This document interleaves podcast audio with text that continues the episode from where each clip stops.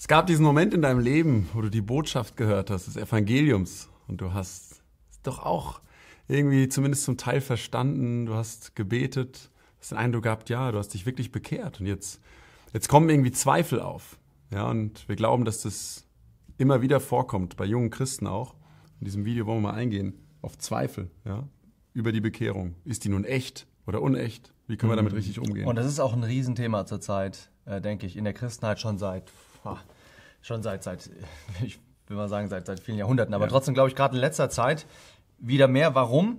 Weil man einfach sieht, dass die, die Gesetzlosigkeit zunimmt und es gibt dann bestimmte Personen, die denken, ah, was machen wir dagegen? Wir werden gesetzlich. Die anderen sagen, nee, wir müssen noch liberaler werden, um die anderen wieder ins Boot reinzuholen und so weiter. Und was da reinschneidet, ist so ein bisschen so, dass man sich manchmal vielleicht denkt, sind die eigentlich bekehrt, die Leute? Was ist die Bekehrung eigentlich? Und deswegen wird sehr viel darüber gepredigt. In konservativen Kreisen, denke ich mal. Und äh, das ist auch gut so. Ich denke, das muss man noch mehr, viel, viel mehr eigentlich, muss man müssen wirklich äh, über Bekehrung predigen und auch das wahre Evangelium predigen. Und teilweise, glaube ich, gibt es schon viele Christen, die glauben, sie wären auf dem Weg zum Himmel, aber sind es vielleicht gar nicht. Ja? Absolut. Jetzt wollen wir aber genau darüber reden, was sagt die Bibel darüber und worum geht es eigentlich bei dieser ganzen Geschichte? Denn es gibt zwei Möglichkeiten, wenn du Zweifel hast an deinem Heil. Da gibt es eigentlich zwei Möglichkeiten. Die erste Möglichkeit ist, dass du gar nicht bekehrt bist. Und das sprechen dann vielleicht mal ein Prediger auch an, ja, der dir irgendwie sagt, hey, du glaubst, du bist ein Christ, aber du bist vielleicht gar kein Christ. Erstens, also vielleicht gar nicht bekehrt. Oder du hast nicht die Gewissheit deines Heils. Das heißt, du bist eigentlich gerettet, aber du hast immer noch Angst ähm, vor Gott oder dass du in die Hölle kommen könntest. So, und was sagt jetzt die Bibel objektiv über diese Sache? Objektiv, genau. Was sagt denn Gott überhaupt? Ja, was muss man denn tun, um sich zu bekehren? Zum Beispiel ein Vers aus Römer 10, steht das eigentlich sehr einfach drin, dass wenn du mit deinem Mund Jesus als Herrn bekennst und in deinem Herzen glaubst, dass Gott ihn aus Toten auferweckt hat, du errettet werden wirst. Und weiter unten steht dann diese Zusage, jeder, der den Namen des Herrn anruft, wird errettet werden. Das ist eine ganz klare Zusage. Wunderbar. Ja, du brauchst also wirklich einen Herzensglauben, du brauchst eine Buße, eine Umkehr zu Gott, du brauchst dieses Bekenntnis wirklich zu Jesus. Und im Johannesbrief zum Beispiel finden wir auch einen sehr schönen Vers, wo Gott auch sagt, ich will auch, dass ihr dann wisst, ähm, dass ihr wirklich ähm, errettet seid, weil ich habe euch ja vorher gesagt, wie das geht. Da spricht er auch viel vom Glauben, er spricht davon, dass man den Sohn haben muss und sagt dann, ähm, Danach, dies habe ich euch geschrieben, damit ihr wisst, dass ihr ewiges Leben habt, die ihr glaubt an den Namen des Sohnes Gottes. Ja? Also es gibt, es gibt schon, schon, schon objektive Dinge, wo Gott sagt, das ist nötig, damit ihr wirklich einen echten Glauben habt. Und dann ist es ein sehr schönes Beispiel aus, aus dem Alten Testament, was mir mal geholfen hat, ähm, gerade auch in dem Hinblick auf Zweifel, dass ähm, du in einer Sache vielleicht ein bisschen ruhig werden kannst, wenn du doch den Eindruck hast, ich, ich, nehme, ich nehme wirklich, ähm, ich nehme Gott beim Wort. Ich glaube das in meinem Herzen. Ja, ich sage ja dazu, was Gott gesagt hat. Ich habe eine Umkehr gehabt zu Gott. Aber ich spüre das gerade nicht. Ich zweifle trotzdem, wenn ich auch mein Leben vielleicht sehe. Dann gibt es die Situation, wo das Volk Israel auszieht aus ähm, Ägypten. Und Gott hat auch klar gesagt, was man tun muss, um errettet zu werden. Ja? Und wenn jemand jetzt gerne errettet werden wollte, dann musste der halt ein Tier schlachten und musste das Blut nehmen und musste das an die Türpfosten streichen. Das heißt, man konnte sagen, ja, was muss ich denn tun, um errettet zu werden? Mach genau das, was Gott dir gesagt hat. Ja, und das ist ja auch Glauben, dass man Ja sagt zu dem, was Gott dir sagt. Und dann geht der Engel durch und dann hörst du Schreie irgendwo, vielleicht in der Nachbarschaft, ja, dass, dass Menschen gestorben sind, weil das Gericht kam. Vielleicht sind die Schreie jetzt in deiner Seele, dass du diese Zweifel hast. Und dann sagt Gott halt was, herrlich finde ich dieses Bild, ja. Sehe ich das Blut, werde ich an dir vorübergehen. Und das ist so großartig, finde ich, dass er nicht sagt, wenn du jede Sekunde das Blut ausreichend spürst oder in jedem Tag dieselbe Wertschätzung hast für das Blut, dann wirst du errettet werden. Nein, sondern wenn ich sehe, dass das Blut an die Tür gestrichen ist. Das heißt, ähm, das ist halt für Gott eine objektive Sache. Und das ist, das kann man auf jeden Fall mal einen Fuß draufsetzen. Das sagt mir jetzt natürlich nicht, ob du wirklich bekehrt bist, weil Glauben ist halt schon eine Herzenssache, ja. Aber es sind halt so Sachen, wo Gott objektiv sagt, wenn ich das sehe, dieses Blut Christi, das reicht mir, damit du wirklich errettet werden kannst. Das ist also jetzt das objektive Zeugnis. Und jetzt gibt es das subjektive Zeugnis. Ja? Das bedeutet, wie kann ich das denn jetzt erfahren in meinem Leben? Oder kann ich das gar nicht erfahren? Ja, es ist eine Sache, die Gott gemacht hat. Er hat da irgendwie Blut dran gestrichen an den Pfosten und ich habe keine Bleibt Ahnung. Mysterium. Ich muss genau. warten, bis der Engel kommt, ja? Genau. Ob ich jetzt sterbe oder nicht. Ja. Kann ich das denn irgendwie erfahren? Gibt es ein subjektives Zeugnis? Und ja, das gibt es in der Bibel. Und ähm, da scheiden sich vielleicht manchmal ein bisschen die Geister. Mhm. Ja, weil manche Leute sagen, nee, nee, nee, ist nur, das Blut muss am Pfosten gestrichen sein und das war's. Und die Sache ist die, nee, die mussten nicht einfach nur am Pfosten gestrichen sein, sondern man musste auch im Haus sein. Mhm. Du konntest nicht einfach glauben, ja, ich weiß, das Blut ist am Pfosten gestrichen und das ist wichtig, aber ich laufe hier einfach hier durch, durch die Stadt. Häng bei den Ägyptern ab. Genau, ich hänge bei den Ägyptern ab. Ja. Das ging nicht. Mhm. Das ging einfach nicht. Dann wäre die Person gestorben. Du musst also in dem Haus sein, unter dem Blut. So, was mhm. bedeutet das jetzt? Wie kann ich wissen, dass ich wirklich im Haus bin? Und das sagt dann auch die Bibel ganz klar, dass sich das zeigt, wenn du etwas glaubst im Herzen, mhm. ja, dann äh, sprudelt das über deinen Mund, ja, von dem, was im Herzen ist, oder der Baum zeigt seine Frucht. So, und was sind jetzt diese subjektiven Zeugnisse? Das ist vielleicht Römer 8. Da können wir mal den Vers ähm, 15 lesen. Ja, wir haben nicht einen Geist der Knechtschaft empfangen, wiederum zur Furcht, sondern einen Geist der Sohnschaft habt ihr empfangen, indem wir rufen, aber Vater. Der Geist, das ist der Heilige Geist, der bezeugt mit unserem Geist, das ist der menschliche Geist, dass wir Kinder mhm. Gottes sind. Ja? Also der, wenn du aber Vater sagst oder wenn du mal betest und sagst, Herr, ich, selbst wenn du sagst, Herr, ich zweifle daran, aber allein dieser, dieser, dieser Punkt, dass du schon mit Gott so kommunizieren willst, ja, das ist ein, ein, ein Zeugnis, ja, was du aber nur allein prüfen kannst. Nur der Geist des Menschen weiß wirklich, was in dem Geist drin ist. Ja? Ähm, eine andere Sache ist, dass man, äh, dass der Johannes sagt, in seinem ersten Brief, 1. Johannesbrief. Leben äußert sich. Genau. Ähm, Im 1. Johannesbrief, Kapitel 2, Vers 3, da sagt der Johannes, und hieran wissen wir, dass wir ihn kennen. Das heißt, wir wissen es, wir können das wissen. Ja, es ist nicht so eine nebulöse Sache, wo wir einfach denken, hm, ja, vielleicht, vielleicht nicht. Hieran wissen wir, der Johannes sagt, ich weiß das hier und jetzt und ihr könnt es auch wissen. Hieran wissen wir, dass wir ihn kennen, wenn wir seine Gebote halten. Gehorsam, ganz wichtige Sache. Ja, bist du jemand, der gehorsam sein will? Das heißt nicht, dass du das immer schaffst, aber du willst gehorsam sein. Ja, du strengst dich an. Du willst wirklich dem Herrn folgen. Ganz, ganz wichtig. Ähm, eine zweite Sache ist dann 1. Johannes 3, ähm, Vers 14.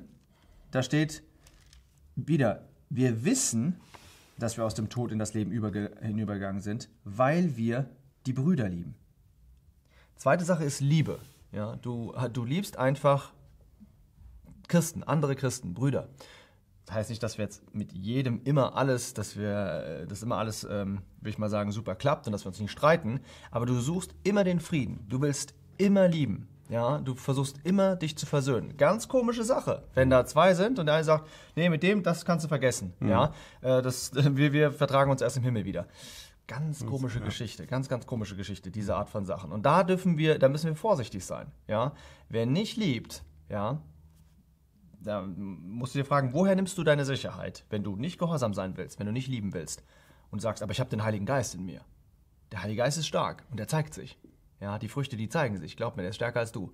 Und wenn das halt konsequent nicht vorhanden ist, diese Dinge, dann muss man sich schon fragen, ist es denn der ist Fall? Ist im normalen Leben ganz genau. Absolut. Also weißt du, ich habe kleine Kinder und die waren mal ganz klein und kamen wirklich aus dem Bauch raus und dann liegen die da und dann misst man die auch. Ja? Da ja, gibt es ja, schon so ein paar ja. Kriterien, ob die Haut halt rosig ist, ob die schreien, ob die sich bewegen, also Muskeltonus haben und diese Geschichten, ob die atmen. Also wenn die das alles nicht haben, aber jemand fest überzeugt ist, das Kind lebt trotzdem, ja, also man würde normalerweise fängt man halt mit Reanimation an, wenn die das alles nicht haben, weil ja. man sagt irgendwie ist hier kein, das funktioniert gerade nicht mit dem mit dem Herzschlag, mit dem Leben. Und mhm. das ist halt bei uns Christen halt manchmal ein bisschen komisch, dass mhm. wir äh, dass wir das äh, ganz an, also wir, wir, wir machen gar nicht mehr den Check oder akzeptieren, dass eigentlich gar nichts da ist, sagen aber trotzdem, dass es, also wir würden auch gar nicht anfangen zu reanimieren, mm. weil wir es ja gar nicht so als Problem sehen. Mm. Ja.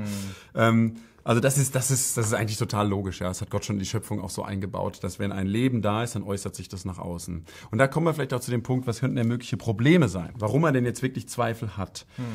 Ähm, in Jesaja 48 ähm, finde ich sehr deutlich, da sagt Gott uns mal ähm, in Vers 18, O, dass du geachtet hättest auf meine Gebote, hm. dann wäre dein Frieden gewesen wie ein Strom hm. und deine Gerechtigkeit wie Meereswogen. Also er sagt, ähm, wenn du gehorsam gewesen wärst, dann hättest du unheimlich viel Frieden. Mhm. Das bedeutet ganz einfach, der Punkt, Gehorsam, ja, als Zeichen von dem neuen Leben. Wenn das, wenn das nicht da ist, kann es gar keinen Frieden geben. Gott gibt dir keinen Frieden, wenn du im Ungehorsam gegenüber ihm lebst. Und im Kontext gerade so vom Römerbrief, ja, wir haben jetzt die Stelle auch, was Gott gesagt hat, was muss man tun, um errettet zu werden?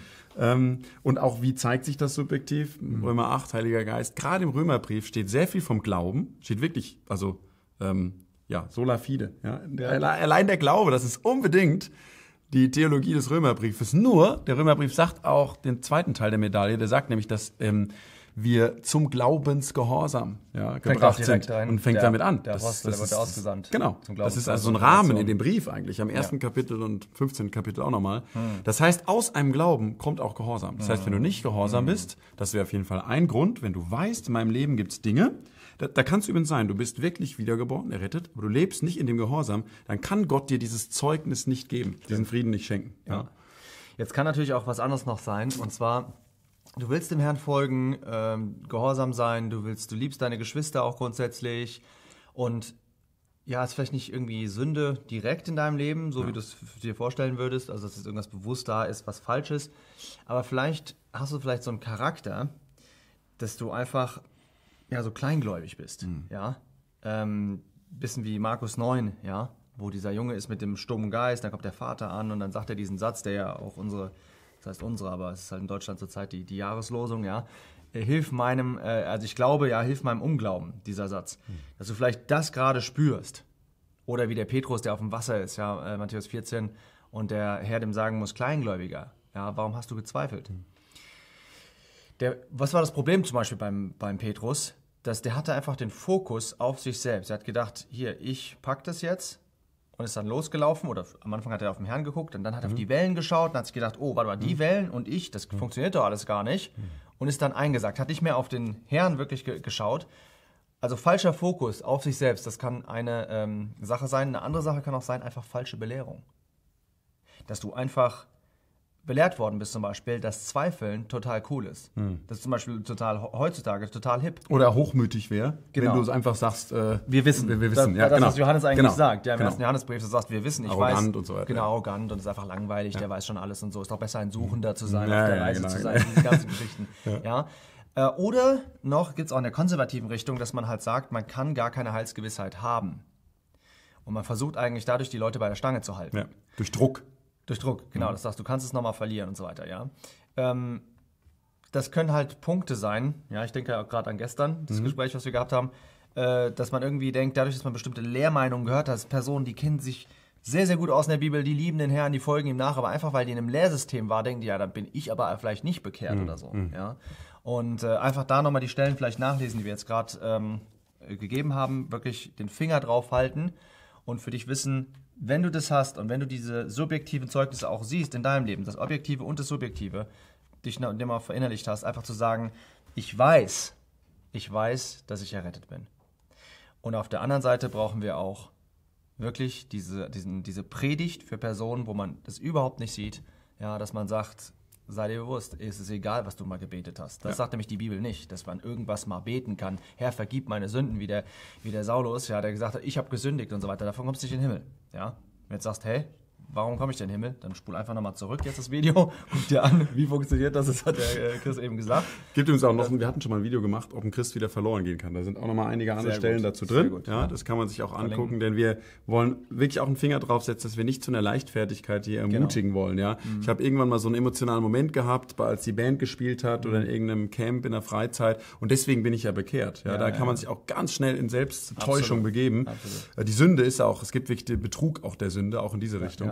Und wir wollen wirklich ermuntern, sich schon selbst zu prüfen, aber auch dann ja, nicht das ganze Leben nur bei sich hängen zu bleiben, sondern auch diese Freude zu auf den Herrn zu schauen. Du hast es gemacht, dein Blut zählt. In dieser Freude wünschen wir, dass du dein Leben führen kannst. Ja, alles Gute. Ciao.